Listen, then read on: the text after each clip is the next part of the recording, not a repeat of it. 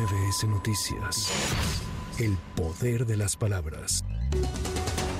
El ciclón tropical Norma impactará en dos ocasiones las costas del país en las próximas horas. El Servicio Meteorológico Nacional destacó que el huracán actualmente categoría 4 podría impactar en San José del Cabo, Baja California Sur, el sábado. Posteriormente, dicho ciclón tropical entrará al mar para impactar nuevamente costas del país la noche del domingo o en la madrugada del lunes en el municipio de Culiacán, cerca de Nabolato y Elota, Sinaloa, como tormenta tropical.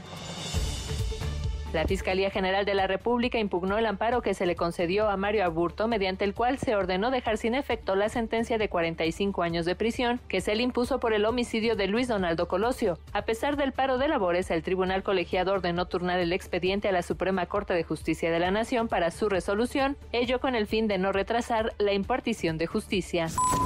Alejandro Encinas agradeció a víctimas, familias, movimientos sociales y organizaciones por la confianza que depositaron en su gestión y de manera paralela publicó la carta de separación del cargo de subsecretario de Derechos Humanos, Población y Migración que hizo llegar al presidente Andrés Manuel López Obrador este 18 de octubre. En la carta aseguró que su labor tuvo como base el trabajo con respeto a la dignidad de las personas y destacó que enfrentó la herencia más dolorosa creando instituciones sólidas donde antes había simulación.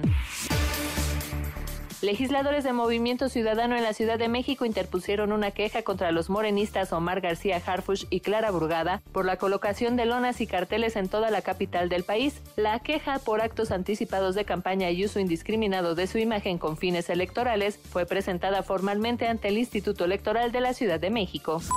Para MBS Noticias, Erika Flores. MBS Noticias. El poder de las palabras.